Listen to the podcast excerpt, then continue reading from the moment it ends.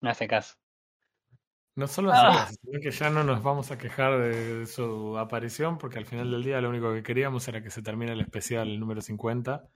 Y, y si no viste el especial número 50, ponle pausa a este video y volver al especial número Nunca entendiste lo del especial número 50. ya sabes que no te escucha. No me escucha, no, es, es, como hablar a un bodoque.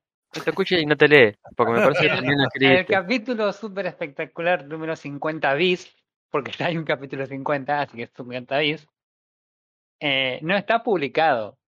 Lo que yo le envié a ustedes era una preview. pero, pero, pero, Es una alfa. No. Yo diría que hay que ir upgradeando el, Super 50, es una serie en realidad, y le vamos a subir un capítulo cada vez. 50 bis bis cuando lleguemos al 100. Sacas un nuevo capítulo del capítulo 50. Que va a ser, va a ser todos los recortes de cuando, de cuando Refe dice, ah, ¿te acordás cuando decíamos? Ya está grabado. Ese es el nuevo. Ey, yo lo miraría. bueno, si es cortito, media hora. Así que nada, bueno. ¿Cómo andan, gente? Todo muy bien. Eh, no les voy a preguntar qué jugaron. No. Hoy, hoy, va a ser un capítulo un poquito especial. Es el capítulo número 79, ¿no? 80. ¿80? ¿Posta? Yes. Como el 8. ¿Cómo? No, no tiene chistes. No, si no es 8 no tiene chistes. Eh, esto, bueno, capítulo 80 del a este Gaming Podcast con Refe, Prodo y yo, Roy Mustang. Em, nada, bueno, no sé. Eh, ¿Quieren que arranquemos así sin anestesia o quieren mencionar algo antes de entrarle a la mesa principal? No, sin anestesia. Vamos. Bueno, ¿qué jugamos esta semana, chicos? Como el juego. Jugamos Overwatch 2 esta semana. Sí, del Iba a decir desde el release, pero todos sabemos cómo fue eso. sabemos que el, simulador de, de, colas de Blizzard no, no, no, no falla, sea el juego que sea. Blizzard no falla. Eh, objetable. y la eh, evidencia empírica estaría diciendo otra cosa. Pero. Eh, detalles. Sí. Sí, sí, sí, Se lanzó el Overwatch 2, todo el mundo lo sabe, no es ningún secreto, no es ninguna novedad. La novedad es que eh, los tres jugamos. Los jugamos. Los tres de distintas formas, porque de hecho el único. O sea, vamos a tener tres, tres, tres eh, visiones quizás distintas, quizás converjan en algún punto. Eh, pero tenemos tres visiones distintas. Mi punto de vista es desde una persona que jugó Overwatch 1 desde el primer ah. año del release. No desde el release, pero sí a los 6, 7 meses me compré el juego y lo empecé a jugar. Eh, lo había probado en, una, en uno de esos fines de semana gratis y dije, ah, quiero jugar esto todos los días. Eh, así que nada, yo voy a hablar del juego por ahí desde, desde, el punto de vista de un jugador este, veterano de Overwatch y no con alguien que recién arranca. ¿Ustedes? De un jugador casual, de, de mi caso. Porque cada tanto cuando está libre entro a romperte lo, las guindas. y yo como el que quizás juega menos shooters inclusive de, los tres. Así que bueno, van a ser tres. Esperemos tres puntos de vista enriquecedores. Vamos a ver, yo eh, tengo acá armado un listado de temas. Te iba a preguntar si alguno tiene algún tipo de estructura. Yo tengo pensado una forma, pero si ustedes quieren o por, eh, proponer, soy todo oídos. Dale, ok, listo. Voy tirando yo las temáticas, vamos, vamos charlando. O sea, hay que hablarlo porque lo hemos hecho con absolutamente todos los otros juegos, por más que no tenga esto que ver específicamente con el juego, pero que hay una parte fundamental que hace a todo un juego bueno, malo, regular, que es el hecho de siquiera poder jugar el juego. Y, me parece que es fundamental que arranquemos mencionando que el juego salió un día, pero nosotros no lo pudimos jugar ese día. A mí me, eh, pasó algo súper gracioso con eso, porque el juego eh, estaba en las fechas y los horarios en los que iban a ser lanzados los eh, servicios en cada zona del planeta para que la gente pudiera en ese momento saturar los servidores como obviamente pasó.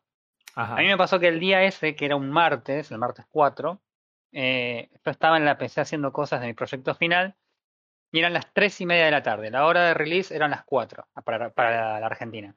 Entonces eran las 3 y media de la tarde y me sale el cartelito Overwatch eh, está jugable. Yo digo, ¿en serio? A ver. Yo estaba jugando Overwatch 2, jugué dos partidas antes del release oficial de las 4 de la tarde. a las 3 y media de la tarde me conecté, como si normalmente me conectaba al Overwatch sin ningún tipo de cola ni nada. Lo cual prueba que alguien metió un dedazo ahí. Bueno, el, esto a ver, no, no, no, no quiero defenderlos, pero sí que esto no fue culpa de los servidores per se, sino que inmediatamente fueron víctimas de negación de servicio, los, amigos de Blizzard. El problema es que no pudieron contenerlo y el juego estuvo injugable por alrededor de un día y medio, si no me equivoco. Sí, donde más, la más dos, tres días. Que... Ponele, dos días, yo diría un día y medio porque en realidad lo que, a lo que se hizo de negación de servicio fue al servicio de login, que ese servicio de login era por región y estaba caído en la región de Américas. Entonces vos podías hacer el bypass de loguearte en la región de Asia y que el juego después te diga, che, para vos te conviene jugar en realidad en la región de, de Américas y después el juego finalmente estuviera en la región de Américas pese a, eh, a, a, que te hayas logueado desde Asia la, asignación de servidores cuando jugás no tenía que ver con la asignación del, servidor de login. O sea, Exactamente. O sea, vos logueabas por un lado y después el juego veía dónde te correspondía que busques juego, en qué servidor. Eh, la, realidad es que sí. O sea, el juego, si vos querías entrar y elegir tu región y jugar en tu región y no lo pudiste hacer por los primeros tres días del juego, lo cual es un desastre. Eh, normalmente hubiera habido más escándalos si el juego hubiera sido encima pago. Lamentablemente acá es donde mucha gente se excusa porque el juego sea free to play. Eh, que igual ya vamos a hablar de que sea free to play. Eh, pero bueno, eh, eso me parece que para mencionar, por ahí no hay mucho para discutir. Porque mira, yo lo que te voy a decir es lo siguiente. Yo lo que te voy a decir es lo siguiente.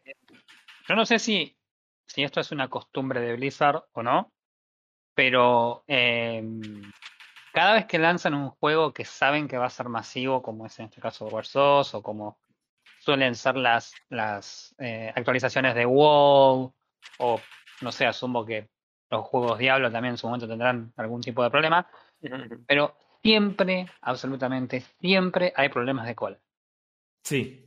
No, o sea, yo entiendo que, que por ahí hayan tenido arriba de eso un, una denegación de servicio, todo lo que vos quieras, eh, pero no, para mí no, no lo justifica, porque no es algo que pasó una vez y no pasó nunca más. Cada lanzamiento de un juego de Blizzard siempre está el mismo problema. Claro, siempre tenés el mismo tema de que no puedes jugar porque hay una cola muy alta. Claro. Entonces, qué sé yo, yo desde un punto de vista ingenieril, si querés, yo entiendo que uno no puede diseñar para los casos extremos, porque no tiene sentido. Eh, entonces, yo creo que es esperable incluso que en juegos que por ahí tienen tanto hype, tanta eh, gente por ahí esperándolo, quizás no para quedarse jugando, pero sí con que sea para decir, ok, lo, lo bajo y lo pruebo, eh, es natural.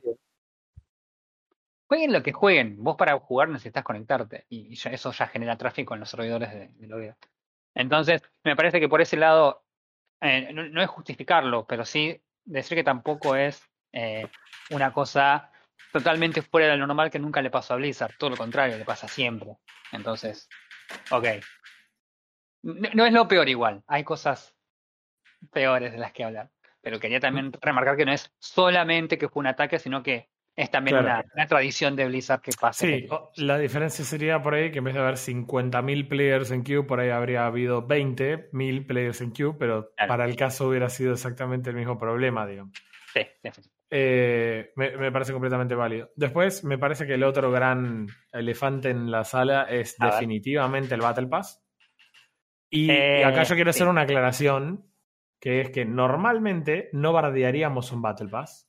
Y no bardearíamos un Battle Pass por una simplísima razón. Es porque no querés usar el Battle Pass, no usas el Battle Pass. Yo juego Apex, nunca tuve el Battle Pass. Y no tengo ningún problema con eso y el juego no me bloquea en ningún aspecto. Eh, me bloquea algunos aspectos, pero, pero nada más. Entonces no, no, tengo ningún problema con el Battle Pass de, de, Apex. Independientemente si es bueno, si es malo, si es corto, si es largo, no es el punto.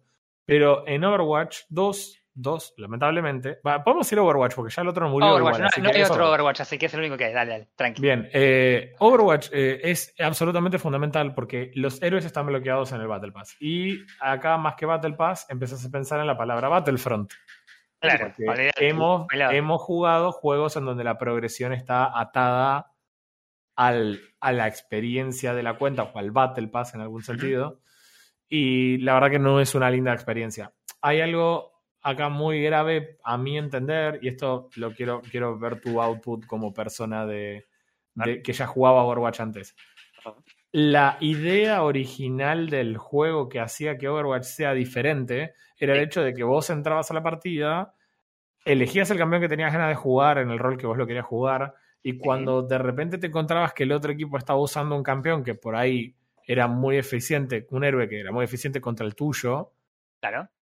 Respawneabas y cambiabas de héroe y salías con el héroe que correspondía jugar en ese lugar. Y, y si bien hoy podés seguir haciendo eso en Overwatch 2, no podés aprender a jugar el juego de esa manera porque estás limitado a los muy poquitos héroes que tenés disponibles cuando empezás a jugar. Sí. A ver, eh, es difícil encarar de este lado ese tipo de conversación porque esa es una conversación que no solamente influye en lo que respecta al Battle Pass y al, y al, y al, y al modelo este de, monetización que tiene el juego, sino que entra también en el lado de lo que hablas vos, que es el gameplay, que tiene que ver cómo ha cambiado el, el gameplay del juego anterior al juego este. A la gente en líneas generales no le va a parecer que haya tanto cambio. No les va a, generar. Eh, si vos no jugabas realmente mucho Overwatch antes y entras a este juego, no vas a sentir una diferencia. ¿sí? Pero la gente que sí lo jugábamos, el juego no te digo que es 100% diferente, pero el meta es totalmente distinto. Es absolutamente totalmente distinto. Y lo que vos estás diciendo acerca de em, el, el, el, counter pick que era vital en Overwatch 1, en esta versión de Overwatch ya no es vital. No hay en este momento PJs que contereen de forma tan, pero tan dura como antes a los, a los PJs ahora.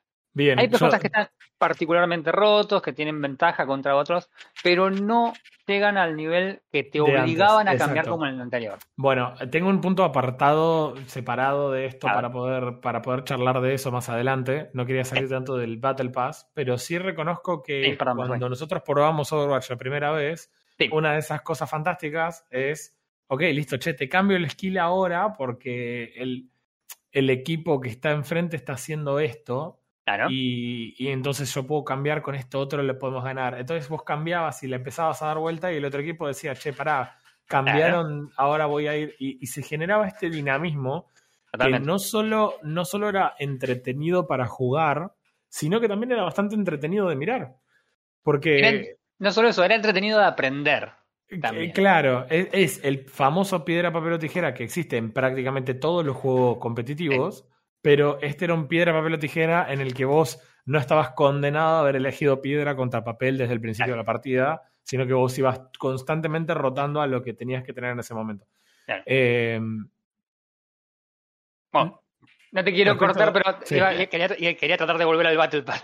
sí, sí, sí, sí. Bueno, eh, por eso, por eso. Entonces, lo que yo, lo que yo en un principio, obviamente estaba preocupado por, la, por el tema de los bloqueos de jugadores, eh, no es no me parece tan terrible que se bloqueen los personajes para la, experiencia del nuevo usuario, porque en definitiva, en un tiempo más o menos razonable para un jugador nuevo, más que nada, llegás a desbloquear otros PJs y el hecho de que vos tengas muchos PJs siendo un jugador nuevo no te genera realmente un beneficio porque en realidad no sabes tampoco usarlos.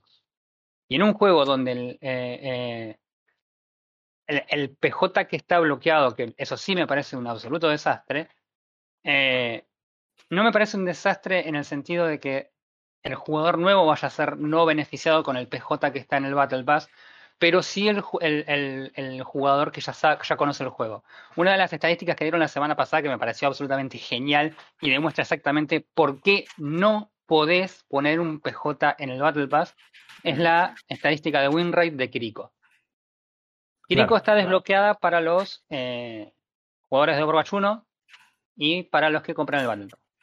Kiriko pasó desde el día 0 que salió, que tenía un, creo que 47-48% de win rate, en aproximadamente 5 días a tener un 53% de win rate. 5 días es el tiempo que te toma como un jugador que ya conoce el juego aprender un PJ nuevo. No aprenderlo al, palo y ser 100% porque es un PJ que tiene un skill cap recopado. Pero sí usarlo de una forma más o menos razonable. Entonces, eh, al jugador nuevo, eso no le va a cambiar nada, porque el jugador nuevo por ahí tampoco va a tener la capacidad de aprender el PJ en ese PJ en una semana. Porque va a tener un montón de otros PJ que aprender a jugar antes que no le van a cambiar nada. Pero el jugador viejo, que es de hecho el tipo con el que sí se va a encontrar con, con, con otros jugadores que también saben jugar, sí lo va a afectar. Porque lo vas a estar dejando afuera de poder jugar ese PJ. Si te sirve como dato extra, yo estoy jugando y eh, me están dando muy mal el Apex porque está teniendo un problema con, con, las placas de video y los banners, no sé por qué motivo. Em, entonces no estoy, no estoy prácticamente jugando Apex, estoy jugando básicamente Overwatch 2. Llevo dos semanas y estoy en el nivel 35 del Battle Pass. Es decir, que si yo no fuera jugador de Overwatch 1, yo todavía en dos semanas no podría no todavía no desbloqueé a Kiriko. Claro. Ah, ¿Ves? Y Kiriko la semana que viene está en competitivo. O sea, que no tenés tiempo de aprender a jugarla para usarla en una competencia. No. no. Lo único que puedo llegar a aprender es cómo jugarla en contra en la medida que yo tenga adelante a alguien que la esté jugando. Claro. Eh, eh, o sea, no solo eso, el Battle Pass tiene un montón de cosas malas que, que, yo, yo, no. O sea, a mí lo que me molesta del Battle Pass es lo siguiente. Yo, yo veo el Battle Pass de otros juegos, Apex, Warzone. Warzone que es lo, más Activision, no, no, da más de Activision porque es Activision, es Activision Call of Duty, básicamente. esto sí es de ellos, o sea. Claro. No hay vuelta. Eh, o sea, usan el Battle Pass para decir, ok, voy a hacer que esta gente que compró el Battle Pass pueda recuperar las moneditas del Battle Pass y, cuando me salga un siguiente Battle Pass, lo tiene gratis. Le voy a dar 10 skins, de las cuales 8 son horribles y no las va a usar nunca. Y le voy a dar 2 millones de sprays que no los va a ver nunca en su vida, porque tiene 4 que le gustan y ya los eligió desde Overwatch 1. Este, entonces, pero te dan la oportunidad a los otros, ¿entendés? Yo compré un Battle Pass de Apex y lo vengo manteniendo. Miento, compré dos. Uno me lo regalaron y el otro lo, compré. Eh, y el hecho de, poder mantener el Battle Pass eh, me genera la situación de decir, ok, tengo que jugar para. O sea, más allá de que me gusta el juego, obviamente, ¿no? Pero tengo que jugar para no perder el Battle Pass. Entonces soy constante en meter una determinada cantidad de horas. Lo que genera que el juego de hecho, de hecho tenga más gente que está manteniendo el Battle Pass y que está jugando. Yo, no entiendo por qué esta gente no, eh, no está entregando ningún tipo de, de monedita en el, en el Battle Pass. ¿Y por qué pretenden que pagues seis veces al año eh, los 10 dólares y terminas pagando en un año un juego AAA. Eh, o sea, es totalmente contraproducente. La, monetización también, también, también, está el hecho de que vos en Apex, por ejemplo, eh, pasar de nivel, al igual que en cualquier otro free to play, te va dando las monedas con las que compras los personajes del juego. La diferencia es que Acá en Overwatch, vos sí o sí vas a ir desbloqueando los personajes de acuerdo a los niveles en los que vas desbloqueando los personajes. Porque en realidad vos necesitas una cantidad de victorias para desbloquear los personajes. Y cuando tengas esa cantidad de victorias, vas a desbloquear el personaje que te toca, no el que vos querés. Y sos un jugador nuevo que probablemente no quiere estar jugando todos los roles porque está tratando de entender el juego, entonces dice, bueno, voy a hacer esto y tratar de hacer esto durante 50 partidas para más o menos ir entendiendo, 100 partidas para ir entendiendo de qué se trata, y te va desbloqueando personajes que por ahí no te sirven de absolutamente nada. Ese que te interesa no lo puedes desbloquear. Entonces yo en Apex juego, cada dos niveles me da 600 monedas y cuando tengo las suficientes monedas me compro el personaje que se me canta. Eh, y, puedo ir eligiendo cómo quiero ir a armarme mis campeones disponibles.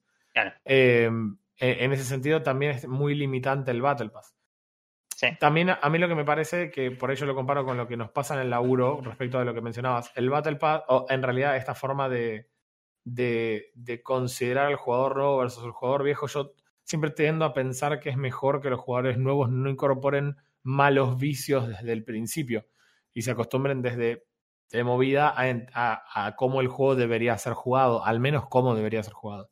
Claro. E, e, entonces, el hecho de que vos elimines una mecánica fundamental para el juego más avanzado, por más que sea más avanzada, del juego, implica que una persona no, considere que eso realmente ni siquiera es una parte del juego. Hasta que tiene seis veces jugando y descubre que en realidad la gente en lo alto hace las cosas de una manera completamente distinta. Ah, que no sería nada raro tampoco, igual. Que no sería nada nuevo, pero en general te pasa, por ejemplo, que vos estás viendo la, la, diferencia mecánica que por ahí tiene otro jugador que es más habilidoso, o en los shooters, che, la capacidad que tiene de controlar el spray y de, y, de apuntar rápido. y Fantástico, eso puede ser mejor, pero que una cuestión que es una mecánica del juego no, no la puedas aprovechar desde el principio implica que estás un montón de tiempo sin poder aprenderla y practicarlo también. Claro. Eh, como otra cosa del Battle Pass. No sé, Frodo, si quieres agregar algo más respecto del Battle Pass. Eh, no, se dijo todo bastante. de agregar ahora sería más agregar el tema de que de el tipo, más allá del tipo de recompensa, sí. Eh, mm. El tiempo que tardas en grindearlo. ¿Qué, necesidad? Más allá de sumarle, decirle, bueno, no te voy a regalar las skins, las skins buenas porque quiero que las veas entendible hasta cierto punto, discutible. Pero como decía... es free to play el juego, o sea, si no querés las skins, no porque no querés gastar plata y no querés las skins, está todo bárbaro. Es, eh, es igual en un montón de juegos. Genial, pero a ver, el, el Apex, sí, como decíamos, como decía Roy, eh, es gratis, el Battle Pass te lo compras una vez y lo puedes mantener. Y las skins no son malas, pero tampoco son las últimas. Son skins en, que están en el promedio. Están, algunas están buenas, otras están malas. Después entra el gusto, pero más, se quedan ahí. Es más, agrego algo del Battle Pass de Apex que eh, no lo dije y me pareció interesante. Apex tiene los eventos en los que tenés unos skins recopados que por lo general con el grindeo normal del juego te permite que vos cada un evento más o menos te compres una skin copada, pero una skin copada, copada que decís quiero esa skin, voy y me compro esa y punto, no tengo que hacer nada, más que comprar esa skin. Los el Battle Pass, la, skin final del Battle Pass son las armas reactivas, las armas que hacen cositas locas cuando matas a alguien. Me contaron, yo no mato a nadie. Este, entonces, y bueno, puedes conseguir armas reactivas en los eventos y no puedes conseguir esos skins copados en el Battle Pass. ¿Entendés? Entonces vos tenés premios para todos. ¿Entendés? Y tenés la gente que vuelve por el... no entiendo Overwatch, no entiendo Aparte, aparte de un beneficio más de Apex. En estos eventos especiales, si vos puedes comprarlo eh, con la moneda paga, pero que lo vas almacenando en cada Battle Pass. Si hay alguno que no te gustó, en algún otro evento, capaz que la, conseguís. Y no te bloquea. Es simplemente compraste todo, tenés este objeto especial de evento, pero puedes comprarlo. No es que, y no, si no sos VIP, si no compraste justamente esta sección de evento, no podés. Claro. Cosa que el, el, Overwatch es básicamente es una pared sin puertas, sin manijas, sin flechas, sin nada. Es nada. A mí una cosa que también me parece buena en la comparación con el Apex, porque yo usualmente me pasa que es ese downtime que tengo esperándolos a ustedes que terminen de hacer las diarias, es el hecho de que ustedes solamente con hacer las misiones diarias pueden grindear tranquilos el, el Battle Pass completo. Ni siquiera es que, y es una cosa que yo hago la comparación con, por ejemplo, el Battle Pass de TFT. el, Battle Pass de TFT para poder completarlo y poder eh, en algún sentido sentir que valió la pena pagarlo, estoy obligado a sacrificar el tiempo de hacer otra cosa para jugarlo, porque si no, no lo termino. Que me parece que es un poco lo que mencionabas vos de ser level 35 del Battle Pass en Overwatch 2 y, que y que ya lleves dos semanas de juego. Eh, tenés la obligación de jugarlo para llegar, mientras que Apex te da esa posibilidad de decirle, me meto, me juego cinco partidas, hice las diarias, a otra cosa y de todas formas saber que vas a recuperar el Battle Pass. Sin mencionar el hecho de que los otros Battle Pass no te garantizan que lo vas a tener. Es decir, vos compras el, el pase, no, nada te garantiza que aún si lo completás, vas a poder tenerlo gratuitamente la próxima temporada. Claro. Sí, no, no, es un desastre. Es, muy, visible a los que están apuntando. Sí, sí es grid, grid corporativo. Sí, sí, sí, tiene, corbatas por todos lados. Eh, bueno, el, lamentablemente. El último, detalle que quiero hacer del, Battle Pass que tiene que ver con las monedas es justo una nota que vi hace un rato de, de, PC Gamer que el flaco jugador de Overwatch decía cuánto eh, porque puedes conseguir moneditas gratis en Overwatch, porque obviamente Activision te va a dar la oportunidad de hacerlo, ¿no? Digo, no son tan greedy, ¿no? Eh, sí, tenés, que, jugar, tenés que jugar las misiones semanales, claro. que son un laburo, eh, pero que te dan 60 monedas semanales y que para llegar a las te dan primero 30, después 20 y después las últimas 10. A las últimas 10 tenés que meterle 5 horas por día al Overwatch, porque si no, no llegás, porque son literalmente un laburo. Literalmente un laburo. O sea. Hay tres misiones que son un, un laburo. Prefiero ir al, al, al, negocio a laburar antes que hacer esas misiones. ¿Y cuál es el chiste? Eh, esas 60 monedas equivalen en dinero real. A 60 centavos de dólar. A 60 centavos de dólar. Y para dar un poco de contexto, eh, el, los, los, bundles de, de skins legendarias valen 2.000 monedas que, si sacaron la cuenta rápida, equivalen a más o menos 20 dólares. 20 dólares. O sea que laburar una semana, Blizzard me paga 60 centavos, man.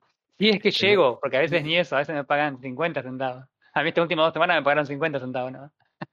Bueno, eh, pero la, la, cuenta te da que no es tan complicado, es, es un parto. O sea, si estás nueve meses haciendo las 11 misiones diarias, obtenés las 60 monedas y en 9 meses te puedes comprar una skin legendaria. No, no, no, John, es un desastre. Un desastre. Así que nada, la verdad que la monetización de Overwatch es, absolutamente depredadora.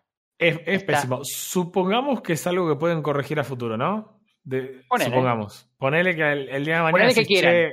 ponele, la, la, verdad, lo hicimos mal, lo podemos hacer mejor, ¿cómo lo vamos a hacer mejor? Eh, bueno, a partir de, no sé, del año que viene dicen, che, mira, la verdad, nos parece que tener los personajes bloqueados detrás del Battle pasó un error. Todos van a tener desbloqueados todos los personajes a partir de ahora. Ponele, ¿no? Compra. Bueno, saltemos del Battle Pass, vamos a algo que tiene que ver con el gameplay. Eh, acá voy a poner mi opinión respecto de esto, sigan ustedes cuando quieran. Para mí, el juego se ve, se juega y suena espectacular. Em, vos sabés que yo siempre les dije cuando jugamos Apex, yo siempre me quejo, y tengo acá Frodo de, de, cosas, yo siempre, pero siempre me quejo del sonido de Apex. El ruido de los pasos en Apex no tiene absolutamente ningún sentido.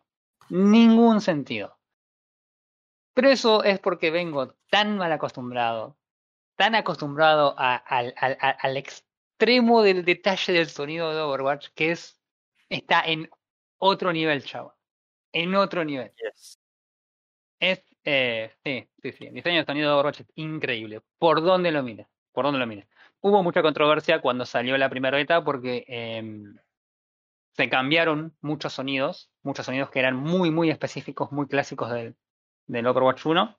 Em, pero nada, es, el diseño de sonido es increíble. Es absolutamente increíble. El hecho de estar en un quilombo de gente, 10 personas en un área, reventándose a tiro, tirando poderes, tirando frases, porque los personajes eh, son, parecen personajes de las películas de Marvel que no paran un segundo de hablar.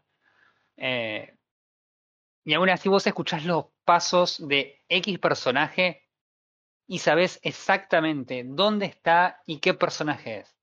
Sin necesidad de saber nada más que el, el ruido de jugar obviamente con auriculares. Eh, sí, no, no, el, diseño de sonido es increíble, increíble.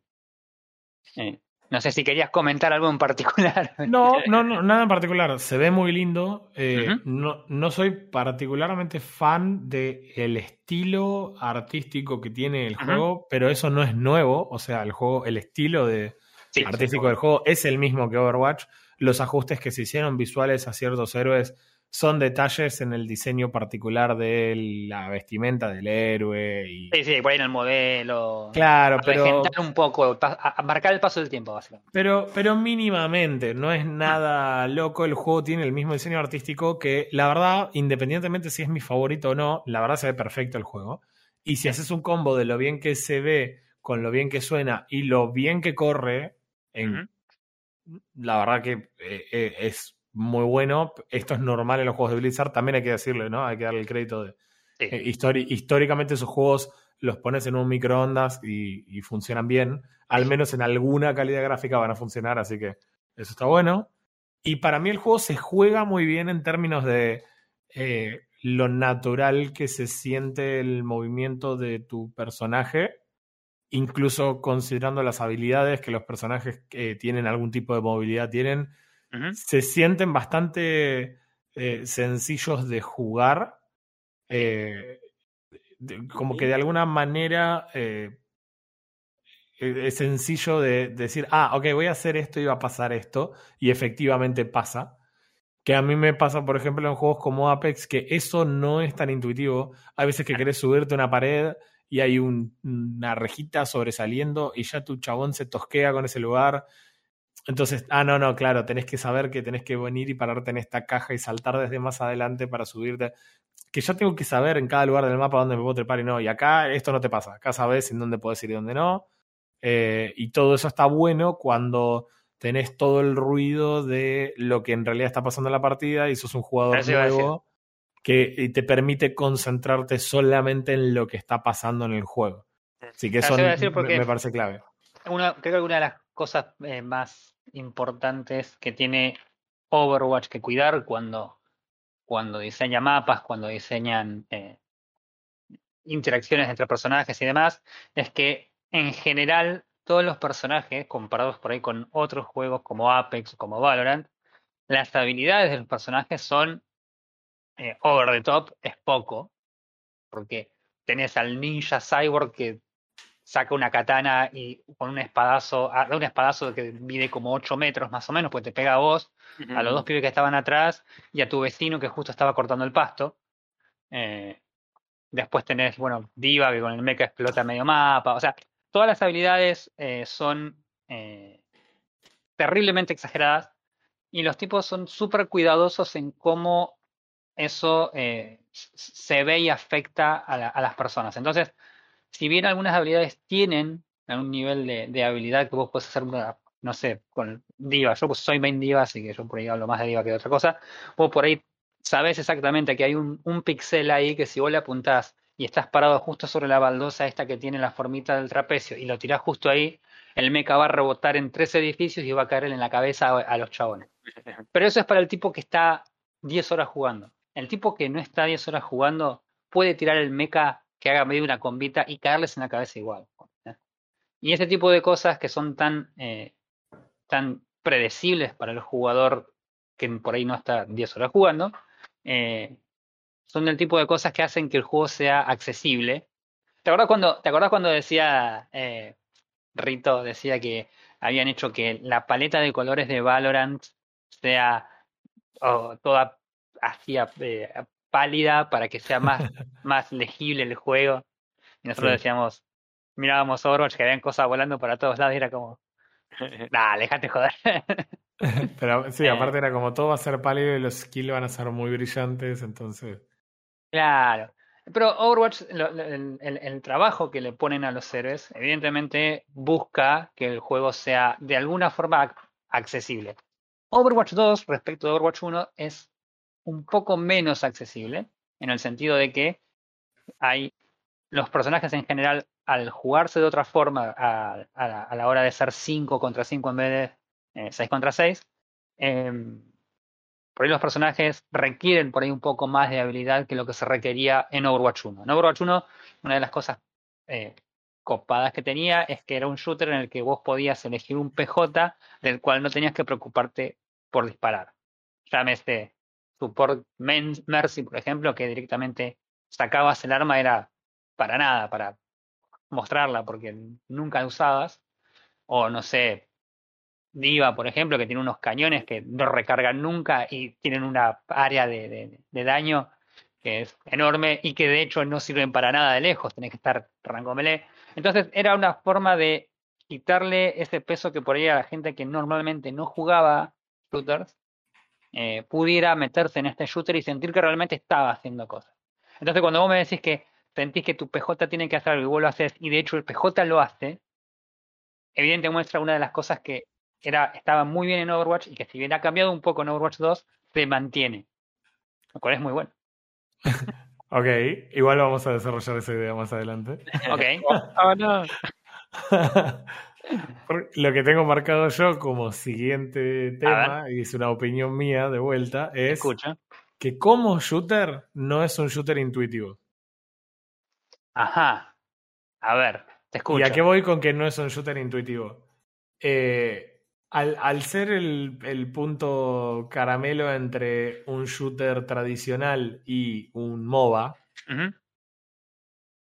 tiene algunas complejidades, más allá de que el clic izquierdo dispara y el clic derecho pone la mira.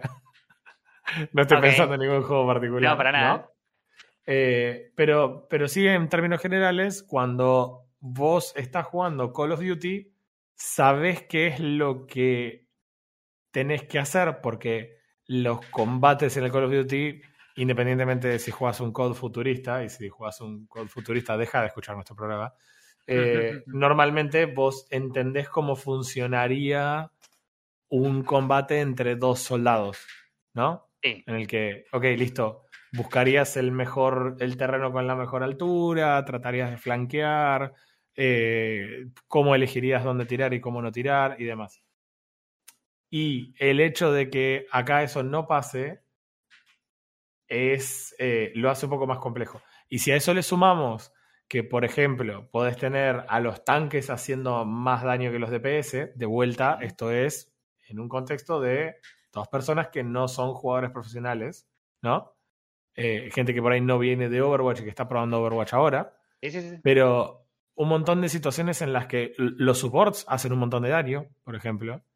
Partidas, partidas en las que los supports son los que más daño hacen, ni siquiera por cerca, o sea, completamente desquiciada la cantidad de daño que hace un support, lo hacen mucho menos intuitivo, porque uno está acostumbrado a, no sé, juegas League of Legends, eh, una vez que el carry no está, la Soraka se va a morir, no te va a matar Soraka, vos le vas a ir de frente y con cualquier cosa que le pegues le vas a ganar, más tarde o más, más, rápido le, vas a ganar. Eh, y acá eso no pasa, acá el support puede darse vuelta y matar a alguien el tanque puede matar a alguien. El tanque puede ser una diva que de repente tire una ulti en el medio y mate a todo el equipo. Eh, entonces, eso no lo hace intuitivo al juego. Requiere un montón de conocimiento extra de qué hace cada personaje. Sumado a que ni siquiera es que todos los personajes tienen. Eh, ni siquiera tienen las mismas armas. Cada personaje tiene un tipo de arma que dispara de una manera específica. Bien, acá ya nos estamos moviendo más, no tanto al, diseño de personajes, sino directamente al, a la mitad del juego, exactamente. Overwatch tiene algo que es, como decís vos, tiene un montón de MOBA, un montón de MOBA, eh, que con, el lanzamiento del Overwatch 2 se perdió un poco, que tiene que ver con el tema de el, el, el, counter pick y todo el asunto que hablábamos un poco más temprano, que tenía que ver con, con eh, tratar de counterear al, al equipo enemigo, ¿no? Em, una de las de los cambios que tuvieron que hacer fue, o sea, eh, eh, la meta de Overwatch 1 era la siguiente: vos tenías dos tanques, dos DPS y dos supports.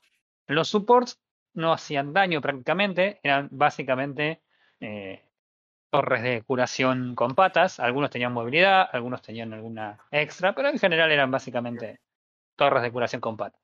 Por lo general, al que no sabía jugar Overwatch se lo mandaba, al que no sabía jugar shooters se lo mandaba a jugar support. Em, tenías los tanques, que eran básicamente tipos que no hacían absolutamente nada de daño en general. Eh, y tenías un tanque main, que era el que se fumaba todo el, todo el daño, y un off tank, que lo que hacía era más que nada soportear, darle una mano a los, a los, a los DPS con los personajes que se escapaban y nada.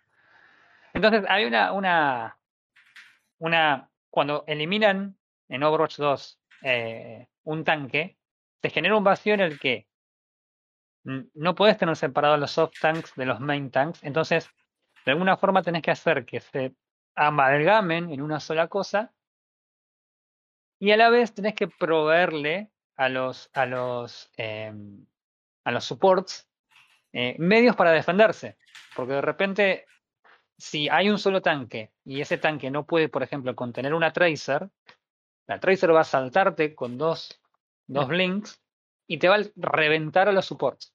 Y una vez que no tenés supports que no curan, te cae el equipo. Entonces los tipos lo que hicieron fue proveerle a los, en general, a los supports o mayor movilidad o mayor daño. En el caso, por ejemplo, de Kiriko, que es el nuevo PJ, hace una barbaridad de daño si tenés la capacidad de pegar headshots. Si no pegas headshots, no haces nada de daño. Em, pero tiene mucha movilidad también. Pero tiene muchísima movilidad, pero tenés que saber usarla porque tampoco es sencilla de usar. Es, un balance intermedio, es sos bueno. Es re alto, Kiriko, la verdad. Más que conoce todo. ¿Cómo? Que digo que para llegar a ese punto tenés que tener un conocimiento general de todo. Tenés que conocer el mapa, tenés que conocer el héroe, tenés que saber apuntar, tenés que. Claro. Entonces, ¿cuál es el tema? Pero con algo más sencillo tipo Moira, por ejemplo, sí. hace muchísimo daño y no tiene un skill cap alto. No. Pero a eso iba. entonces iba yo a lo siguiente. El problema con esta nueva distribución, de esta nueva meta, es que em, ahora en los niveles más bajos de juego, gente que recién empieza, he visto partidas bronce en las que los DPS directamente no hacen daño, o sea, son un desastre. Eh, suele darse eso, suele darse que eh, una de las cosas que ni bien arrancó el juego eh, uno tuvo que reprogramarse y dejar de hacer es de tratar de matar al tanque. El tanque es inmatable, es una esponja de daño y si encima tiene un soporte atrás que lo está curando todo el tiempo, no lo vas a poder matar. Entonces, el, el juego tuviste que aprender a, ok, tengo que esquivar al tanque de alguna forma, superarlo, inhabilitarlo, sacarlo de posición, lo que sea, y encargarme de matar a los que están atrás primero. Que eso en el Overwatch original no pasaba. Vos en el Overwatch original lo que hacías era estaquearle daño al, main tank hasta que le rompías el escudo o lo deshabilitabas y pasabas por arriba del, equipo. Entonces, en los, en los, de repente, en los niveles más bajos tenés supports que hacen daño, mucho daño, porque los DPS enemigos no son, como son de bajo nivel, tampoco son capaces de matar esos supports. Y tenés tanques que saben que pueden mandarse de cabeza porque de nuevo, estos DPS de nivel bajo no lo van a poder matar. Y que encima seguramente los van a estar focuseando mientras tienen un support atrás que los está curando. Entonces se da eso, se da que tenés. Hay un meme dando vueltas hace una semana y media de Moira, Moira DPS, que es básicamente una Moira haciendo más daño que, que los DPS y los tanques, o sea, es literal. Este, pero sí, se da, se da eso. Y se da por el cambio del meta. Se da por el cambio del meta y se da porque la gente que está jugando en ese nivel no se adapta al nuevo meta y tratan de jugar el juego o como lo conocían o tratan de adaptarse a la situación que tienen en ese momento en la partida y no, no, no, no funciona. No funciona porque el tanque no es, mucho más durable y hace mucho más daño que antes, pero no es inmortal. Hay tanques que están overpowered, eso Orisa está en este momento muy fuerte. Eh, pero tiene que ver con todo el cambio del meta, para mí por lo menos. Eh, sí, de hecho los tres personajes con mayor win rate en este momento son tanques. Claro, sí, sí, sí. Eh. lo, tengo puesto como un ítem completamente separado, pero ya lo estás mencionando. Para mí los tanques son demasiado OP acá. Y, de vuelta, esto yo estoy trayendo, comparaciones que no tienen que ver con Overwatch 1 ni tienen que ver con otros shooters, tienen que ver con, los, con el gaming por ahí en general, o quizás compararlo por el lado MOBA del juego. Y es, hay un momento de la partida en League of Legends, por ejemplo, o en, en otros juegos del género, en las que los tanques son increíblemente fuertes. Y sí, es razonable porque llega un punto en la partida en las que tienen estadísticas que los hacen fuertes. Acá en este caso, los personajes no van escalando conforme va avanzando el juego. las estadísticas que tienen al principio son las estadísticas con las que cuentan y ya. Y lamentablemente yo siento que es constante el hecho de que los tanques, al menos el nivel de gente con el que a mí me toca jugar, los tanques son los que definen absolutamente todo lo que pasa en la partida hoy. Hay un solo tanque, pero el equipo que tiene el mejor tanque gana la partida consistentemente y no depende de qué tan bien los supports lo estén gileando o qué tanto daño estén metiendo los DPS atrás. Es en tanto el tanque sea necesariamente mejor, va, va a ganar la partida solo. Bien. Ese es un problema que cuando se anunció el 5, 5 de 5 fue el, el, la alegría de muchos y el enojo de otros. a mí en particular fue algo que me re gustó saber que iba a pasar eso básicamente porque yo soy main tank. Claro. Entonces, el hecho de que, de, no sé si lo comenté en el momento, pero la idea de que yo controlo el ritmo del juego con mi posicionamiento y con cómo hago que los otros se muevan alrededor mío, a mí me encanta. Pero es 100% como decís vos.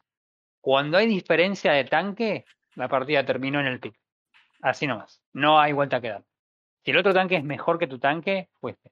Eh, y, se, siente a la vez que la idea de Overwatch, de si el otro está jugando X campeón, yo te voy a sacar Z campeón, y aunque vos seas mejor, te voy a forzar a salir de ese campeón que vos jugás muy bien porque este te gana, no existe más. No. Entonces, como no existe más, ¿cómo haces? Por ejemplo, vos sos main diva. Digamos, bueno, listo. Si yo tengo este champion que es counter de, de diva, yo lo puedo sacar y forzarte a vos a que dejes de jugar diva. No importa que vos juegues mejor al juego, por lo menos te puedo penalizar con sacarte del campeón en el que juegas mejor. Si eso no existe, el main tanque puede jugar su main y no hay nada con que impedirle el hecho de que el flaco lisa y llanamente vaya solo carreando la partida. Es que eso también depende de cuánta es la diferencia entre los, entre los tanques. Nosotros el otro día jugamos con, con Frodo, jugamos un par de partidas competitivas. Eh, ¿Te acuerdas, primo? Jugamos una partida en Ruta 66 que teníamos primero una Saria. ¿Te acordás que le dijimos? Estábamos jugando con otro amigo más. Que, le que yo me acuerdo que le dije al flaco, le digo, eh, no estás haciendo nada con Saria, perdimos la primera ronda y el chabón, literal, no hizo nada con Saria, no llegaba a cargar el daño. Saria lo que tiene es una habilidad que cuando le tiran, le hacen daño, guarda ese daño y su rayo es recontrafruta y hace una estupidez de daño. Y al ser el único tanque en el juego, eh, en este momento está recontra fuerte porque tiene la capacidad de absorber una banda de daño. Em, y el chabón no había hecho nada. Y es un PJ que es fuerte y el chabón no había hecho nada. Para la segunda ronda yo le dije, fíjate, cambia otro PJ eh, sin importar el que tengas adelante. No importa el que tengas adelante porque no, no, no, no está funcionando. Y el pibe cambió y puso Sigma, que es un PJ que no es tan agresivo, pero que tiene un escudo y que le tiene cierta, cierta movilidad y una ulti por ahí un poco más, útil. El pibe cambió ese PJ y le dijimos, mandate de cabeza que nosotros vamos atrás tuyo. Y terminamos ganando la partida porque se la dimos vuelta a los que fuimos overtime, dimos una vuelta recontra larga. Entonces,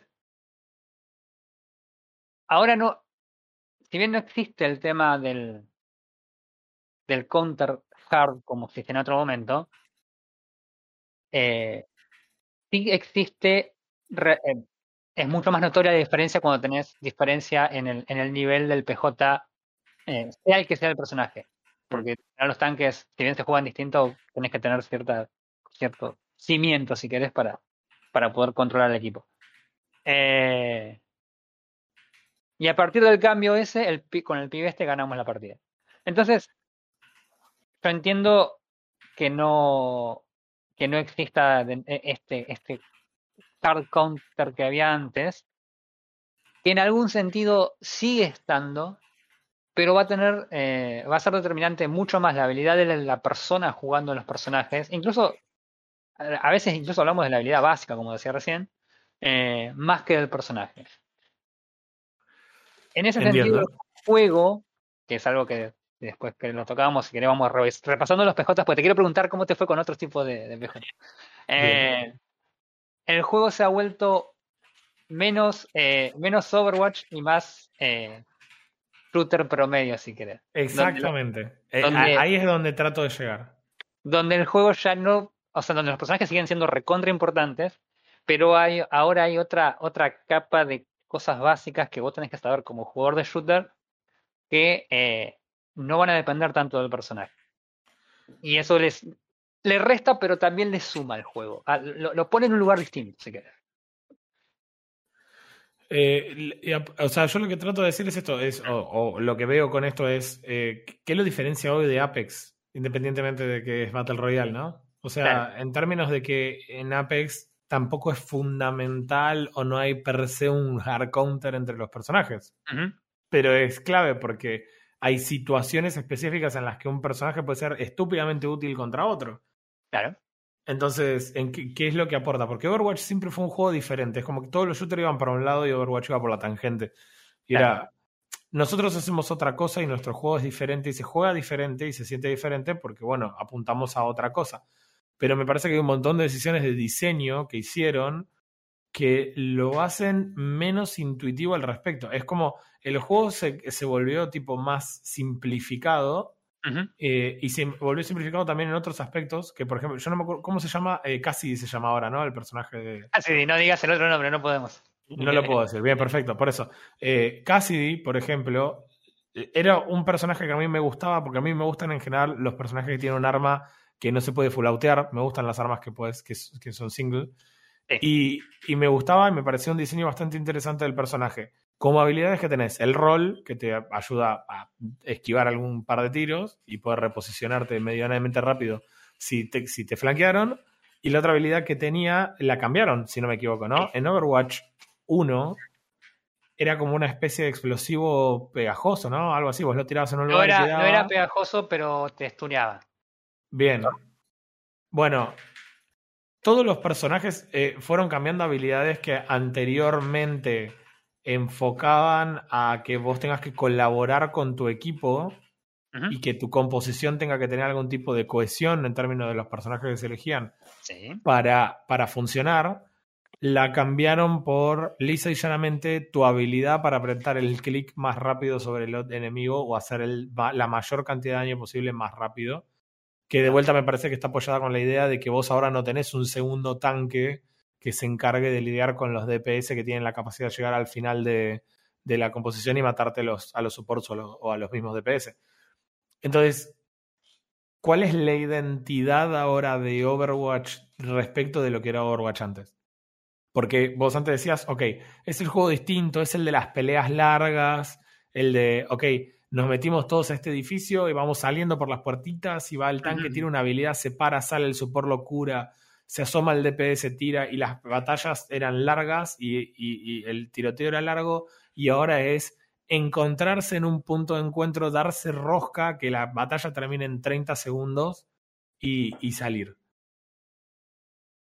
Sí, y no.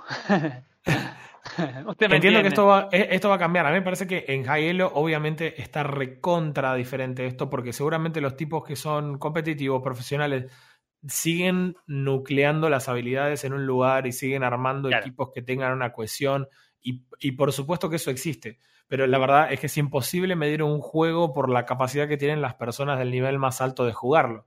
Por eso decimos, che, eh, no sé, vos ves un teamfight de League of Legends y decís, che, no entiendo nada de lo que está pasando, yo te puedo decir, yo entiendo lo que está pasando, y un chabón de Hielo te va a decir, no entiendo nada de lo que está pasando. Porque te va a decir, ¿por qué todos están haciendo eso y señalar toda la pantalla. Tipo, Porque cuando vos ves un juego competitivo no se ve así, porque en general tienen otro orden y demás. Pero son el 1% del ladder. O menos. Los que juegan diferente. Sí, en, un buen día es el 1% del ladder. La mayor parte de las personas juegan algo más similar a lo que estamos jugando nosotros. Y ya hay una diferencia entre lo que estás jugando vos y lo que estaba jugando yo. Entonces, en lo que a mí me tocó jugar y ver, y me ha tocado jugar con personas que evidentemente juegan el juego mucho mejor que yo, eh, hoy la mayor parte de los combates son más cortos de lo que yo recordaba en Overwatch 1. Sí, lo, lo principal que pasó es que eh, hubo un momento en Overwatch que empezaron a meter demasiados, em, demasiados stuns. Había varias habilidades que limitaban tanto la movilidad como el, como el accionar de los, de los personajes. Entonces, había un punto en que piqueaban tres o cuatro PJs y era imposible, por ejemplo, tomar un punto porque donde caías te estuneaban de todos lados. Entonces esa fue una de las, de las premisas que tenía Blizzard cuando, cuando actualizaron a Overwatch 2, que querían eh, eliminar toda esta idea de, que sea tan, tan dependiente del, crowd control y que sea más un shooter, que de nuevo, como te digo, se encamina más hacia el lado de, del shooter promedio que lo que era que realmente diferenciaba a Overwatch. El caso de Cassidy es el que, el que mencionas vos. el, el, rol, además de las cosas que dijiste de la movilidad y demás, recarga el arma, eso lo, eso lo mantuvo. Pero sí, el, el stun, que era súper característico del personaje, ya no lo tiene más. Lo que tiene es una granada que ahora, si se pega a un enemigo, le hace un daño extra, lo cual hace que si le pegaste dos tiros, le clavas la granada, sabes que si no es un tanque se murió. Em, pero volvemos de nuevo a lo mismo, volvemos a la situación esta de que el juego se estaba volviendo eh, cada vez más eh, shooter y, menos MOBA. Este, entonces, eh, se entiende también que por ahí el, el, kill time en los niveles más bajos sea corto. No fue. En mi caso te digo lo siguiente, mira, te lo, te lo pongo así. En mi caso, por lo menos, eh, vos, Frodo, me podrás decir, porque vos estuviste jugando competitivo conmigo. Eh, mira, mira. Termina, primero termina. Debe terminar. Mi, la que yo veo no es que el kill time sea más corto, sino que el juego en general es más rápido. Las peleas se dan más rápido, ¿sí? Pero no necesariamente el kill time es más corto. Si bien hay más daño, la gente. Pasa que yo soy main tank y yo lo veo desde el punto de vista de un tanque, ese es el tema yo tengo la forma de evitar que todo ese daño le llegue a la gente que tengo atrás. Entonces yo evito que la pelea se haga corta y que mi, equipo desaparezca rápidamente. Entonces sé cómo hacer para posicionarme en una situación, poner un escudo o tirar un rayo o tirar unos misiles, lo que sea, y hacer que el equipo no pueda hacerle daño a los tipos que tengo yo atrás. ¿Entendés? Entonces eso genera eh, el espacio para que mi equipo a su vez también haga daño. Entonces, puedo entender que por ahí en niveles más bajos, al tener tanques que por ahí son más agresivos y como decíamos hoy, hacen más daño porque se mandan más de cabeza a las peleas, mm. em, se pueda sentir que te morís más rápido porque al tanque por ahí no cumplir su rol de por ahí defender, genere que haya una, un intercambio de daño mucho más, más rápido. No sabría realmente decirte si es el caso. Yo te lo digo desde mi punto de vista y de cómo yo juego el juego. Eh, no sé qué querías comentar vos, primo, acerca de eso. Los dos tienen razón. Estamos hablando de en un rango que es lo que también pasa en, todos los juegos. Eh, es el, low elo y el high elo. Eh, jugando con vos, que tenés experiencia y vos guiándome más allá de yo aportando ciertas cosas, obviamente el juego fue más largo, fue más fluido, fue un poco más entretenido, como si fuéramos profesionales. Y de las pocas veces que jugué solo me ha pasado lo que le ha pasado antes. El equipo no funciona, el equipo elige lo que quiera, las batallas son cortas y, rápidas, y terminas haciendo cualquier cosa, y terminas siendo un shooter. Claro. Entonces estoy con los dos. Eh, eh, pasa que, ¿Qué pasa? Eh, es low elo y high elo. Es difícil de decir llegar a un punto. Son cosas que están bastante diferentes. Claro. entiendo a Dante y te entiendo a vos, Rey. Respecto a lo, que decías eh, del tanque, también hay ciertos personajes que están completamente diseñados para encontrar un punto para flanquear y rápidamente deshacerse de los enemigos. Y al tener un solo tanque, personajes como Tracer o, eh, o Sombra son letales y me ha tocado ver en partidas que por más que el tanque haga todo lo que puede o abandona el frente o, o perdés a los carries en el fondo, obligan a todo el equipo a reposicionarse rápidamente, o sea, no disparar, literalmente reubicate en el mapa porque no hay forma de evitar que Tracer entre por atrás y mate a todo el mundo. Y eso me pasó un montón. Sobre todo entiendo que esto es porque si hay un chabón jugando Tracer es muy probable que sea un flaco que ya jugaba el juego. Entonces, eso, de vuelta, un personaje con skill cap alto, pero que te permite hacer una estupidez de daño si lo sabes manejar. de, todas, de todas maneras, me parece que ese daño que hacía Tracer antes lo mitigaba en gran manera el segundo tanque. Hoy no lo puede hacer. Ese tipo encuentra el ángulo correcto, mata todo el backline y se terminó el tiroteo. No, no existe el tiroteo. El tipo ya lo ganó solo el tiroteo, por más que los tanques estén haciendo del otro lado lo que sea que estén haciendo.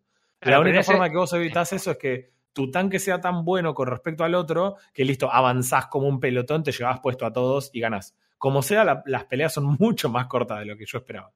Claro, claro, en ese sentido ves, ahí, ahí es donde se nota lo que te digo yo, el tema de la diferencia en cuanto a la, a la habilidad. Ahí está, por ejemplo, lo que te decía yo hoy de que se le dio a los supports eh, mayor capacidad de daño como para defenderse en este caso de una Tracer. En mi caso, por ejemplo, yo jugando Kiriko esta semana me divertí reventando Tracers que se mandan de cabeza, pensando que al haber un tanque menos, de hecho pueden tienen reino libre en la parte de atrás. Eh, y Kiriko hace, eh, cuando pega un, eh, un kunai al cuerpo, hace 40 de daño, y cuando pega un headshot hace 120 de daño. Las Tracers tienen 150 de HP. O sea que un solo headshot y un melee y la Tracer muere automáticamente. Eh, pero por eso te digo, tiene que ver también con la habilidad de, de, quién y cómo se juega. Si la Tracer se manda y no muere, no es esencialmente culpa del tanque, porque el tanque, salvo que tenga alguna forma de, de presionar al equipo, no, no, no va a poder frenar una Tracer o una sombra o no sé, cualquier otro, o un Genji, no los va a poder frenar directamente porque son PJs que tienen muchísima movilidad y su objetivo es ese. Em, pero ahí está lo que yo te decía también. Con esta nueva formación estás obligando a los supports a hacer algo que antes no hacían. Y estás haciendo que el juego, si bien es entretenido, todo lo que vos quieras, es un poco menos accesible que lo que era antes. Porque antes vos piqueabas una Mercy y estabas así con el báculo curando al Reign, medio moviéndote un poquito para acá, un poquito para allá, pero nada más. Hoy día, por más que estés curando el range, si te aparece una Tracer y no tenés un, un que te ayude, tenés que encargarte vos de esa Tracer de alguna forma. Que antes era algo que los, que los support no tenían por qué hacer. Eh, pero sí, son el tipo de cosas que yo me imagino que a los jugadores nuevos por ahí les, les, complica un montón. Sobre todo si por ahí están jugando una partida y se encuentran con un Smurf de Tracer que, como decís vos, pasó al tanque y reventó a todos, porque el resto de los supports si no tiene la capacidad de frenar a esa Tracer, fuiste, mm. o sea, no, no hay con qué darle a una Tracer, que sabe más o menos jugar, ¿no? Eh, pero sí. ¿Jugaste supports? ¿Jugaste supports en algún momento? Eh, jugué muy poquitos supports, porque o sea, realmente no encontraba la diferencia entre jugar los DPS, de vuelta esto no tiene que ver con que esté mal diseñado el juego, tiene que ver también con mi, mi propia inhabilidad. Eh, pero definitivamente, o sea, las veces en las que estaba jugando DPS sentía que lo que influía desde la curación era muy poco y, tiene que ver con lo que mencionaba antes. Si estás curando al tanque, el tanque normalmente se sentía inmortal. No sentía que mi curación estuviera siendo significativa en, el, en, la, en la batalla. Y, y, los DPS morían instantáneamente cuando los alcanzaban. O sea, si alguien podía hacerles daño, directamente los mataba al, de, de 0 a 100 entonces era como que mi curación tampoco estaba influyendo. y lo, que jugué supports en general fue más que nada Moria. Sí. Para, porque tenés la alternativa de seguir haciendo daño cuando, cuando sos support. Sí, sí, aparte es un, personaje bastante accesible. Está bueno. Este, sí, sí, pero se entiende, se entiende. Uno de los, una de las cosas que, que la gente se quejaba era que los supports habían dejado de ser esa torreta de curación y de hecho tenían que jugar el juego. Entonces era como, eh, la gente estaba, no sé si preocupada, pero por lo menos era como, bueno, support ya no, van a, tener, van a tener que apuntar y van a tener que, de alguna forma, hacerse cargo de lo que están jugando. Eh, vos, primo, ¿qué jugaste? ¿Qué jugaste estos días? Cuando jugaste competitivo, jugaste un poco y un poco, jugaste support y jugaste DPS. Sí. ¿Cómo te fue con eso? Igual, yo sinceramente, yo, al ser casual estoy tanto en arriba como abajo y el juego me resultó igual que Overwatch 1. no, hubo, no hubo mucho cambio, fue más un... Fueron cosas chiquititas, algún cambio de skill, viste, que fue cuestión de jugar un poquito más y ya acordarte. Pero sinceramente a mí no me cambió mucho el juego con respecto a lo que era antes. Bien, bien. ¿Cómo te, fue? ¿Cómo te fue jugando? Y que jugamos los dos, jugué dos ranked con vos que la ganamos ahí el último. Que, que, fueron, bueno, fueron todas peleas ordenadas, con algunos momentos especiales. Sí, cuando jugamos las ranked éramos, eh, estábamos jugando vos, estábamos, eh, bueno, estaba obviamente, y estaba otro muchacho, Starfallen, amigo de, de Overwatch 1, Saludos. Ah. main healer, un crack. Y lo em, demás, igual.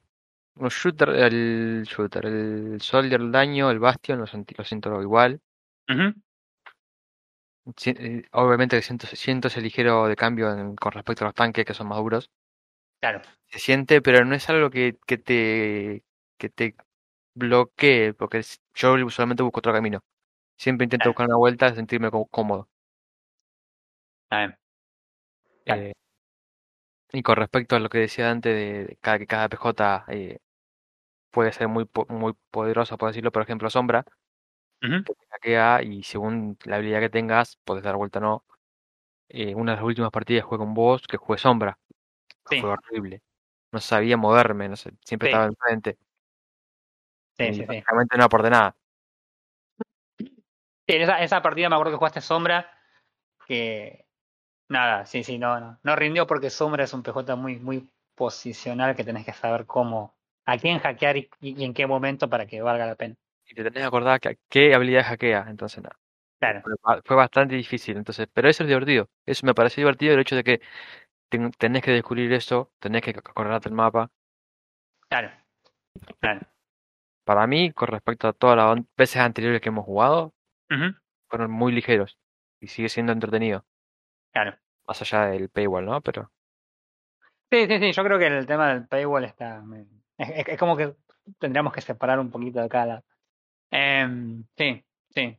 Pero la verdad que me, me sorprendí. Me, estoy divirtiendo más de lo que esperaba con el juego. Yo la verdad pensé que iba a ser eh, el mismo juego 2, como, como eran los memes cuando recién empezó la, el, reveal y todo el asunto. Pero la verdad que me, encuentro divirtiéndome mucho más de lo que yo esperaba. El juego está, salvo algunos casos muy puntuales que tienen que ver con algunos tanques, con algunos DPS como sombra y demás, eh, el juego creo que está muy bien, está mejor balanceado de lo que yo esperaba. Eh, y nada, me estoy divirtiendo, la verdad que más de lo que yo pensé que me iba a divertir. bueno, a mí casualmente Sombra fue lo que más jugué y lo que más me divirtió. Sombra está re rota. El, hack este cada 10 segundos está re rato. Pero aparte, eh, más, allá de eso, que quizás ni siquiera lo puedo explotar lo suficiente. O sea, me parece que tiene un gameplay diferente. Sí. Eh, y, me parece que hoy por hoy a Overwatch le está faltando un poco de eso que hace, hacía a los personajes diferentes. Hmm. Eh, nada, lamentablemente es eso. A mí me, me, parece menos atractivo hoy que lo que era Overwatch 1 juego que en algún momento consideré comprarlo y, meterle un poco más de tiempo. Hoy Overwatch 2 no me cierra y no solo no me cierra, sino que además están haciendo lo imposible porque no tengas cómo entrar al juego. porque Pero tienes que solamente jugar 150 partidas para entrar al competitivo. ¿Qué problema te hace?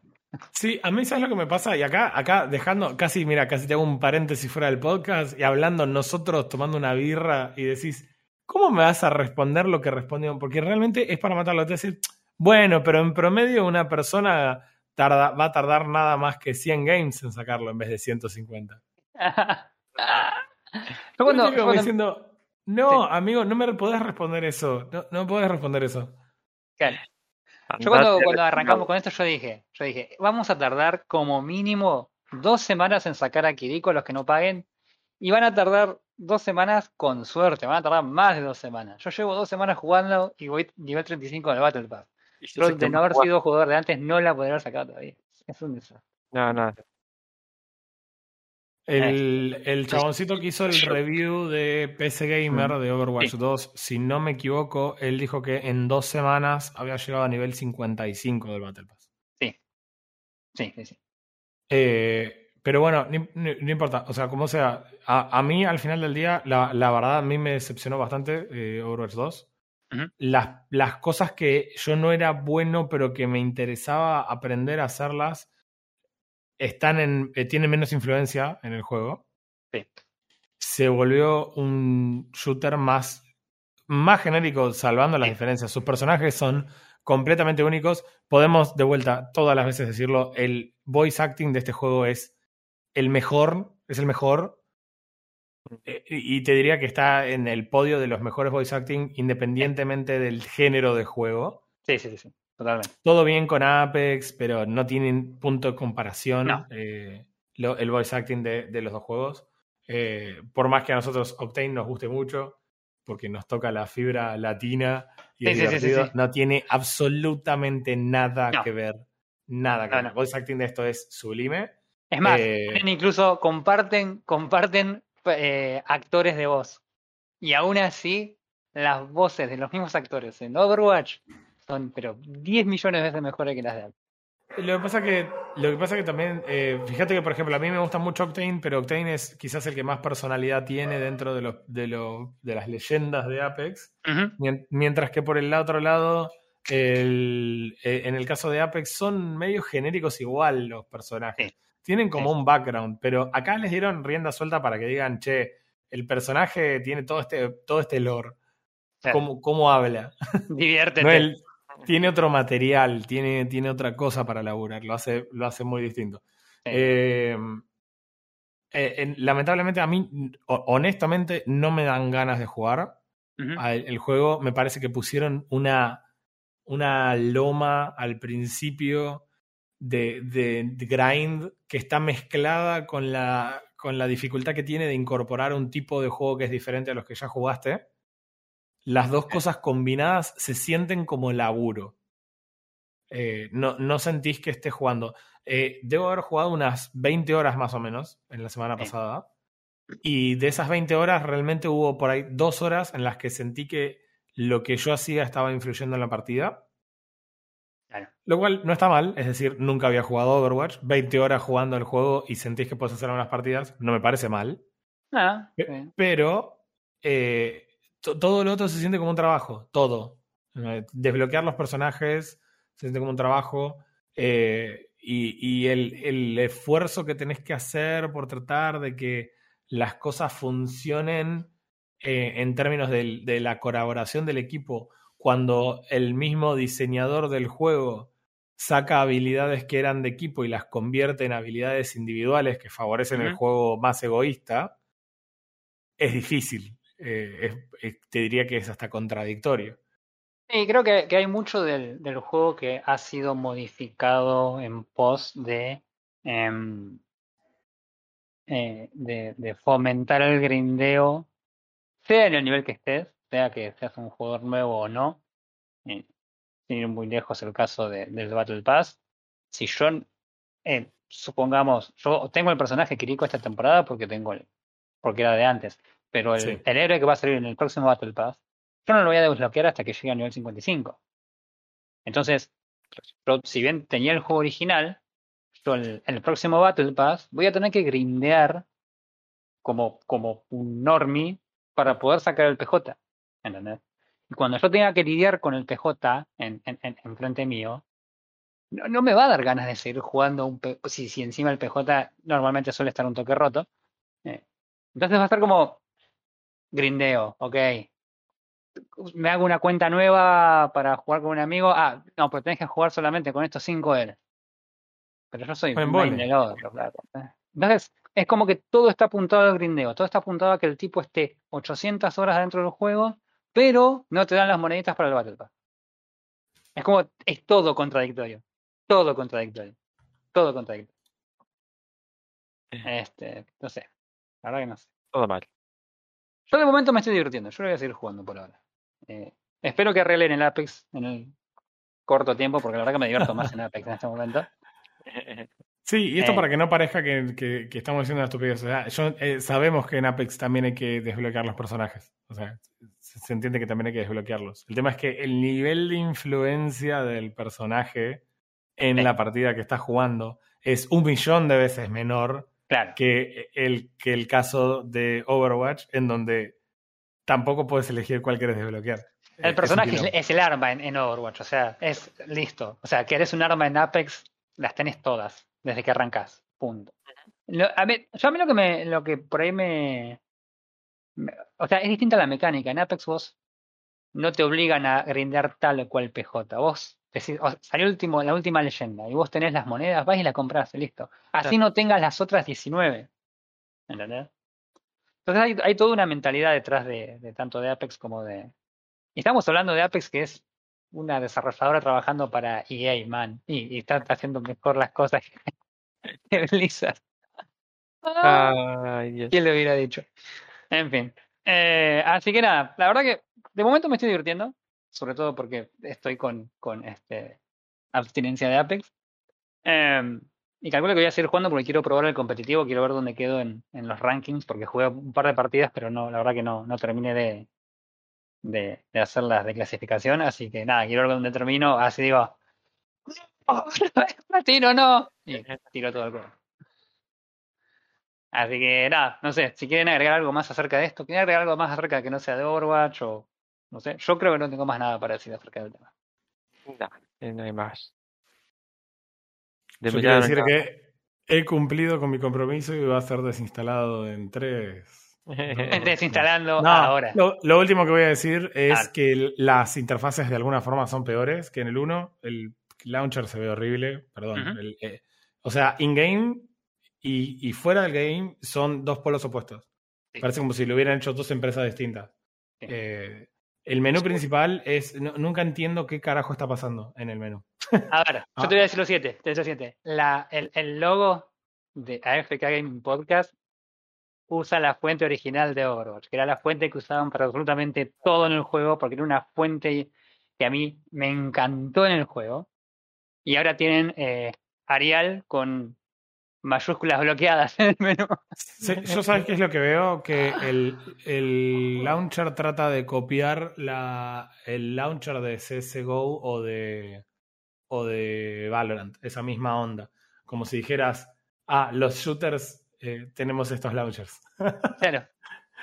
y no sé, no lo entiendo, no me gusta, se solapan cosas. Eh, tratar de entender, ay, no, no, no. Hay cinco maneras distintas de navegar el Battle Pass. Ahora me acordé, qué bronca que tenía ese día. Era como, para, ¿cómo? Pero no, anda a las misiones. Estoy viendo el Battle Pass. No, pero ¿dónde están los personajes? ¿Y dónde es eso? No, tenés que entrar a challenges. Y era como, pero no se desbloquean con el Battle Pass. No, en realidad. En realidad, cuando. Sí, pero no, usted me entiende. Claro, era como, man. Man, hay algo que me, me saca el cerebro, que ahora ya no, porque ya está todo configurado, pero en su momento cuando empecé a jugar sacaron del menú principal el ítem de opciones y lo escondieron en el botón de, de, salida del juego. ¿Por qué? Típico. ¿Por qué? Si tenés un menú principal que hace seis años que está el, botón de opciones ahí, ¿por qué me lo sacás? ¿Qué ganaste? Porque hace seis una... que está. Ah, no, no, no. Sí, me hiciste acordar de algo que sí no me gusta del juego. no me gusta mucho. Así que nada, nada, no sé, bueno, basta, no hablo más de Overwatch 2. Capaz después juego un rato. Yo lo que quería comentar, eh, si alguien quiere ir preparando el meme de Surprise Pikachu, eh, otra vez Activision Blizzard tiene otra denuncia por abuso. Oh, no. Así que, tipo, nada, suerte con eso, Blizzard. Ok. Eh, así que, si quieren comentar algo más, agregar algo más, o puedo ver cómo me sigue lagueando el. me sigue estutereando el, el no ya me he olvidado. Eh, lo único cortito y al pie, adivina qué juego va a incorporar carteles al revés y madera de bambú y una balsa y un mosaico de bambú y una como Rust. librería con, con la posibilidad de configurar la cantidad de libros que tiene. cuando cuando vi la librería, lo primero que pensé fue a esto le voy a poner un comparador. Y así tipo, ay, ¿le puedo poner un comparador? Yes. Roy, Roy se convirtió en el meme de necesito ponerte un comparador. necesito la necesito poner un comparador. Sí, olvídate, todo el mundo va a hacer la típica, sacas el libro y se abre la puerta. Sí, Obvio. que sí. Van a agregar camellos y eh, estamos hablando de la versión 1.20 de Minecraft, para dar un poco de contexto. Se agregaron camellos porque si ustedes recuerdan, el desierto era una de las opciones de los biomas que se iban a actualizar una de las votaciones hace como 14 años. Imagínate que antes eh, era Overwatch 1 cuando se hizo esa votación. Y, eh, se agregó también la votación del animal nuevo, el mob nuevo que se va a introducir, que va a ser el sniffer, para sorpresa de nadie. Es como si supiéramos que le iban a agregar hace un montón. Eh, así que bueno, nada, para sorpresa de nadie y para alegría de todos los que votamos al sniffer, excepto mi esposa, que, no votó al sniffer. Pero de Contrera nomás votó el, golem. Eh, y lamentablemente, al menos en lo anunciado hasta acá, no se agrega un nuevo bioma, ni se habla del bioma que todos estaban esperando, que es el rework del, del bosque de abetos o el Birch Forest, eh, que tampoco se hizo ninguna mención hasta acá, al menos. Y se agregaron las nuevas skin default. Sí, que son como siete skins distintas, ¿no? Sí, unos muchachos llamados ah, Makena, F, Noor, Kai, Ari, Sony y Suri. Ok, acaba de salir un demonio acá atrás mío, no sé qué es esto. no, sé qué acabo de invocar. Por, por suerte salió en la casa de Roy. Eh, están buenos, la verdad que no sé quién a esta altura no usa sus propias eh, King. Sí, eso, sí. Yo tengo varias inclusive, así que. Sí, o, y si no tenés ganas, paciencia de hacerte una, tranquilamente se puede eh, se puede bajar una y, no sé, yo a esta altura asumiría que todo el mundo tiene su propia skin. Pero bueno, eh, nada, algunos de los updates que sabemos hasta acá de la 1.20 que va a salir en algún momento 2023. Algo que me gustaría aclarar que dijo Agnes, que me pareció interesante y me pareció medida de, control de daños, es que dijeron que van a cambiar un poco la forma en la que enuncian las features y que van a dejar de mostrar lo que son eh, trabajo en progreso y que van a presentar directamente solamente las cosas que están cerca del release. Eh, lo cual me parece razonable, ya que estábamos hablando del, del Forest, que la gente está esperando hace como un año y que no hay noticias. Así que bueno, tiene, tiene un poco de sentido que no, no, por ahí no muestren tanto y que generen por ahí hype por algo que capaz ni siquiera llega a la, a la versión de, definitiva, ¿no? Claro. bueno, sí, tienen que aprender un poquito de los de los errores. Pero bueno, nada, lo, lo, eh, lo que anunciaron es esto. Eh, hay bebés camellos, muchachos, hay bebés camellos. Ya bridear camellos por ninguna razón. Los camellos llevan dos personas, man. O sea, ¿sabes? Lo divertido eh, que va a ser armar batallas. De, extraordinario. Va a ser, extraordinario. Y, y, bueno, dirá del sniffer, del cual se mostraron además que nace de un huevo que se supongo se va a obtener bajo el mar. y, y, también viene con una nueva planta, un nuevo bush, así que ya sabemos a quién votó Keralis. Pero bueno, fuera de eso, no, realmente para mí lo más, lo más llamativo de lo que me pasó en este último tiempo fue este anuncio, pero porque bueno, nosotros tenemos Minecraft eh, en casa. en las venas. La verdad que fuera de eso, no, nada más. Hay muchas ñoñadas de placas de video y de hardware y demás. Uf, eso hay un montón, No, pues ya hablamos demasiado de Overwatch y tengo la garganta seca, necesito un mate cocido. no te iba a decir nada que un, que un mate cocido no resuelva. Así que bueno. entonces, ¿me pudiera jugar a más Overwatch? Yes. Así es. Excelente. Bueno, gente, entonces nos vemos en dos semanitas. Y quizás tal vez en la semana que viene aparezca un capítulo especial. tiene, que ser sorpresa. La semana que viene no sale y yo lo vuelvo a presentar. Sí, por favor. Y ya lo escucharon, chicos. No, tranquilo, refe, tranquilo. Listo, basta, me fui. Nos vemos en dos semanas. Nos vemos, chao, chao.